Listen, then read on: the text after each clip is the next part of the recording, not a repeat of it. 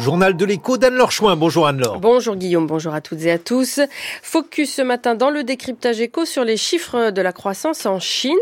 Ils sont souvent taxés d'insincérité vue depuis euh, l'étranger, mais aujourd'hui, c'est l'État chinois qui se pose des questions sur la réalité des chiffres de croissance de certaines de ces provinces. On rappelle que pour certaines d'entre elles, les plus riches, le PIB représente l'équivalent d'un quart de celui de la France, des provinces qui viennent de publier leurs statistiques pour l'année 2023 et de fait, les résultats sont impressionnants avec des croissances de 4, 5, 6, parfois jusqu'à 9%. Sauf que leur mode de calcul interroge, d'autant que la Chine traverse une mauvaise passe économique. Les spécialistes se demandent donc si ces chiffres correspondent à la réalité. Bonjour Sébastien Berriot. Sébastien Berriot qui n'est pas encore en ligne, mais qui devrait arriver incessamment.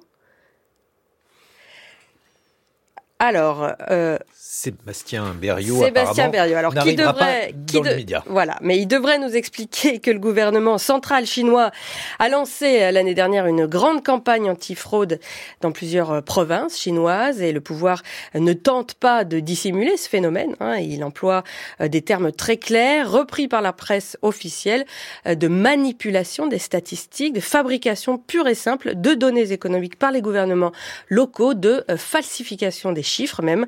L'un des responsables du Bureau national des statistiques évoque même une forme de corruption qui porte atteinte à la euh, crédibilité des données économiques de ces provinces. Six d'entre elles sont particulièrement visées. Des inspecteurs euh, venus de Pékin se sont rendus sur place l'été dernier pour taper du poing sur la table. On reproche aux gouvernements locaux de surévaluer chaque année leurs performances économiques afin d'obtenir de meilleurs classements et au passage d'être bien vus aux yeux du pouvoir central. Les inspecteurs ont donc demandé aux provinces de cesser ces pratiques. Alors cette campagne anti-fraude, euh, nous dirait Sébastien Berriot, doit se terminer à la fin du mois. Certaines provinces ont déjà rectifié le tir, on a pu le voir dans les traditionnels tableaux de croissance qui sont publiés à chaque début d'année. Les PIB de 2022 ont été revus à la baisse, ce qui paradoxalement permet d'obtenir de meilleurs chiffres de croissance en 2023. Après le passage des inspecteurs, le Henan, province agricole du centre de la Chine, obtient une croissance positive de 4,1%, alors qu'avec les précédents chiffres de la croissance de 2023, elle aurait dû être cette croissance largement euh, négative. Alors ces chiffres de la croissance ne sont pas les seuls à poser question. Et lorsque les résultats sont vraiment mauvais, on a pu voir comment euh, réagissent les autorités chinoises. Par exemple, l'été dernier, on en avait fait un décryptage éco sur le chômage des jeunes, euh, phénomène qui, après les trois années Covid, avait pris de l'ampleur, avec un taux inédit de 21% euh, enregistré en, juin 2003, phénomène tellement inquiétant aux yeux des autorités qui ont préféré suspendre la publication des chiffres du chômage par 30 euh, d'âge. Il a fallu attendre cet automne pour revoir apparaître ces statistiques. Sébastien Berriot, nous vous avons retrouvé. Ces statistiques économiques, bonjour. Ces statistiques économiques, je disais, c'est devenu un sujet ultra sensible aujourd'hui en Chine. Oui, aussi sensible que les questions purement politiques, les autorités euh, font de plus en plus pression sur les analystes, les chercheurs chinois euh, qui disent que la deuxième économie mondiale est dans une situation difficile.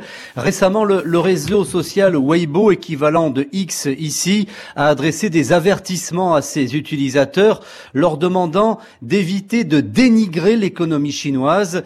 Et la censure est particulièrement active sur ce thème. On l'a encore vu hier avec ses commentaires euh, sur les contre-performances de la bourse en Chine qui avaient été publiés sur le compte Weibo de l'ambassade des États-Unis. Ils ont été effacés, mais certains internautes font quand même de la résistance et ont repris le même genre de message quelques minutes plus tard sur le compte Weibo, cette fois de l'ambassade d'Inde. Merci beaucoup Sébastien Berriot. Désolé pour cette rupture de ligne. On retrouve euh, votre décryptage éco à la page du journal de l'écho sur le site de France Culture. En Syrie, où plus de 90% de la population vit sous le seuil de pauvreté euh, selon l'ONU, la crise économique est sans précédent causée euh, par la flambée des prix des matières premières, des coupures d'électricité quasi permanentes et des pénuries de carburant, sans compter bien sûr la guerre civile. Le président Bachar al-Assad a décrété hier une hausse de 50% des salaires des fonctionnaires et des pensions de retraite En août dernier, déjà, le dictateur avait augmenté ses mêmes pensions de 100%. Depuis le début de la guerre en Syrie en 2011, la monnaie nationale a perdu plus de 99% de sa valeur. En France, Bercy dit avoir identifié 124 contrats signés entre, industriels et distributeurs qui ne respecteraient pas la loi Egalim, loi, on le rappelle, censée améliorer le revenu des agriculteurs en prenant mieux en compte leurs coûts de production.